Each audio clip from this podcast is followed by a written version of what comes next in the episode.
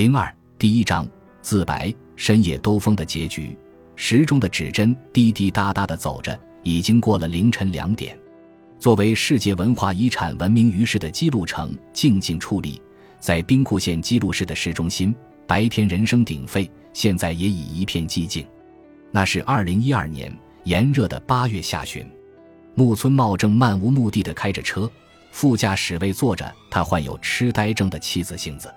木村茂已经好几天没能睡上一个好觉了，此时头脑一片空白，记忆中与妻子一起开车兜风的场景，现在想来也只觉悲伤。夜幕下的基路城渐渐映入眼帘，在平城大整修开始动工后，现在的大天守被脚手架和临时屋棚所覆盖，平时如展翅白鹭般的飒爽英姿暂时被隐藏在了工棚之下。车开过了基路港。展现在眼前的便是被无尽的黑暗所吞噬的一望无际的大海。木村茂手握着方向盘，侧目看了一眼副驾驶座上的杏子，只见他正躺卧在座椅上，闭眼打着盹。已经开了多久的夜路了呢？木村茂心里想着。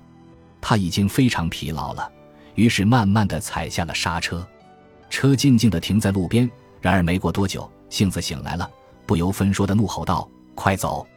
你在干什么？茂一言不发，默默地踩上了油门。如此这般的深夜兜风，是从一个多月以前开始的。患上痴呆症的杏子变得与从前判若两人，总是大声嚷嚷着：“带我出门兜风吧！”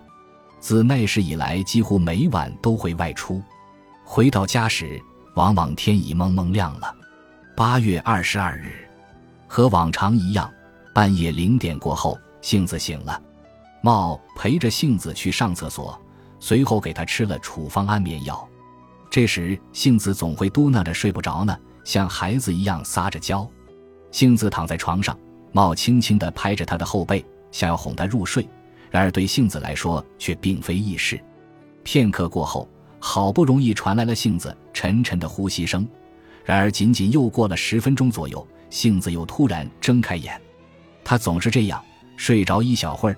便又立刻清醒，这天晚上也如此这般重复了六七次，但是不知为何，那天晚上杏子并没有提出要外出兜风，而是每次醒来便用意义不明的粗言秽语对茂进行谩骂，激烈程度甚于往常。你这样的东西还是快滚吧！你这家伙到底是谁呀？凌晨两点左右，往常的这时候，茂正带着杏子兜风，而此时。躺在床上的杏子正像鬼一样怒目圆睁，瞪视着自己的丈夫。无论茂如何安慰，都无济于事。也许妻子真的彻底疯狂了吧？还是他从心底恨着自己呢？茂这般想着。当时正是闷热难眠的夏夜，杏子的脖子上围着包了制冷材料的毛巾，用以降温。茂冲动之下，抓起毛巾的两头交叉起来，紧紧地勒住了妻子的脖子。不能勒呀，不能勒呀！这句话像咒语一样在茂的脑海不断重复，但是他却并没有松手。茂感觉到眼泪正顺着自己的脸颊流下，随即却加大了手上的力道。不知过了多久，等茂冷静下来的时候，发现杏子闭着眼已一动不动。茂把眼前的安眠药瓶打开，一粒一粒地将药片放到自己的手心上。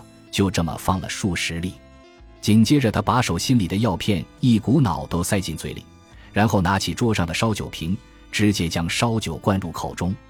就这样结束吧，我也到另一个世界去吧。第二天上午八点半，护理机构的工作人员来到木村家拜访。杏子当时正在接受护理保险服务之一的日间护理服务，每周有五天。杏子都会去附近的护理机构，在那里吃饭、接受健康检查、参与娱乐活动。来到木村家中的工作人员正是来接杏子前去日间护理的。然而与往常不同的是，无论他怎么按门铃，都没人应门。对于具有看护需求的家庭来说，通常会安排一名看护援助专员负责与其沟通，制定护理服务方案。负责木村家的专员是一名年过七旬的女性，名叫白石早苗。工作人员随即打电话给白石，向他报告木村家的异样。白石隐约感觉不妙，立刻拜访了木村家，仍然无人应答。白石遂联系了茂的儿子们。午后，住在附近的儿子赶到，用备用钥匙打开了父母的家门，终于发现了茂与幸子。现场一片凄惨，幸子躺在床上，已无生命迹象，死因是颈部被勒导致的窒息。茂倒在床边的地上，尚存一丝气息。于是茂立即被救护车送往医院，他因此捡回了一条命。入院数小时后，茂恢复了意识。一开始还不知道自己为何在医院里。见到警察后，模糊的记忆渐渐清晰起来，只有自己活下来了。当被告知幸子死亡的事实后，茂陷入了无尽的悔恨。茂的病情并不严重，第二天便出院了，随即因故意杀人嫌疑被警方逮捕。戴上冰冷的手铐时，茂清醒地正视了现实。茂亲手夺去的，正是与自己相伴近半个世纪的妻子的性命。父亲对于杀死母亲的记忆如同碎片一般。那天究竟发生了什么？他自己也不甚清楚，只是那时的父亲心中有什么巨大的东西崩塌了，一切都为时已晚。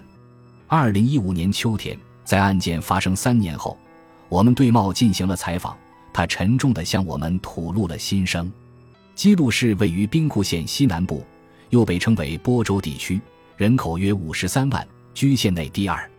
基路市的沿海工业带拥有钢铁厂等工业设施。因此，形成了包括周边的自治区在内的基路都市圈。一九九六年，基路市首次在全国范围内实现了向核心城市的转型，拥有了相当于政令指定都市的权限。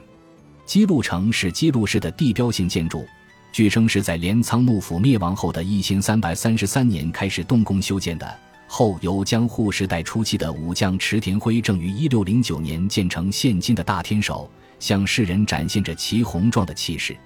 对基路城的修缮工作共历时六年，被称为平城大整修，于二零一五年春天正式完工。八月十七日，在平城大整修完工约五个月后，我们首次拜访了木村茂的家。那天的基路市上空云层密布，整个城市笼罩在潮湿闷热的酷暑之中。上午十一点左右，我们乘坐的列车到达了 JR 基路站。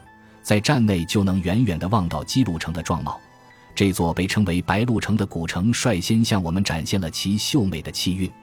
此时的基路站内一派熙熙攘攘的景象，众多的游客和回乡探亲的人们络绎不绝。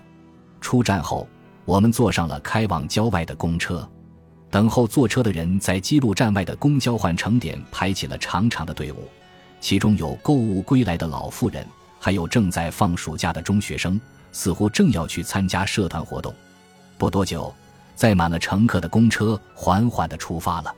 公车一路前行，在行驶了约三十分钟后，我们终于到站了。公交站位于一条途经居民区的国道旁，因为快要到终点站了，车内几乎没什么乘客。只见国道沿途有银行网点、超市等便民设施，过往的车辆川流不息。从国道拐进一条岔路继续前行，鳞次栉比的多层住宅和年代久远的独栋住宅跃入眼帘。越往深处，越发远离方才的喧嚣。大约五分钟左右的路途中，牵着狗散步的老爷爷，提着购物袋的老奶奶，依次与我们擦肩而过。自1950年代开始的经济高速增长期，至1990年代初的泡沫经济时代。随着住宅区开发的逐步推进，促成了这片郊外居民区的落成。过去，只要一到学校放暑假的时候，街上一定到处都回响着孩子们玩耍嬉闹的声音吧。然而，我们到访的时候，整条街上只能看到老人们缓慢行走的身影。在这一带，因为家庭看护的烦恼而寻求援助、苦苦挣扎着的家庭应该不在少数吧。边想边继续前行。不一会儿就看见了我们所要找的公寓楼，这是一幢只有约四十户人家的小型公寓楼，建成至今已有约四十年的光景了。每户的平均面积大约六十平方米。一位老妇人正拿着扫帚清扫着露天停车场的空地。停车场停着一辆大阪牌照的车，从后座下来了一男一女，是两个小学生模样的孩子。也许这家人是因盂兰盆节返乡探亲的吧。在这长大的孩子早已成家立业，去往他处。如今只剩下上了年纪的父辈静静的在此生活。褪了色的奶白色外墙，斑斑裂纹随处可见，尤为刺眼。公寓楼的入口处没有安装自动锁，任何人都可以随意进出。公寓也没有安装电梯，我们只能顺着楼梯一层层往上爬。终于来到了我们要找的住户门前，只见门边贴着一块生锈的铁质名牌。上面清楚地写着“木村茂”字样，我们按下了名牌边的门铃，来了。随即便听到屋内传来男子的应门声，伴随着一阵由远及近的脚步声。请问是哪位？屋里的男子边说着，边将门微微打开。从缝隙中，我们看到了一位身材矮小的老人。只见老人一头银白短发，身穿着短裤，脸上的表情很柔和。这位老人就是杀害了妻子的木村茂吗？虽说是看护杀人，但毕竟是夺走了他人性命，因故意杀人被判有罪的人啊！我们原本担心木村茂可能会是一个凶残粗暴的人，此时稍稍的松了一口气。我们是每日新闻的记者，正在针对看护相关案件进行取材。话音刚落，老人的神情立刻变得凝重起来。老人喃喃道。那件事早已结束了。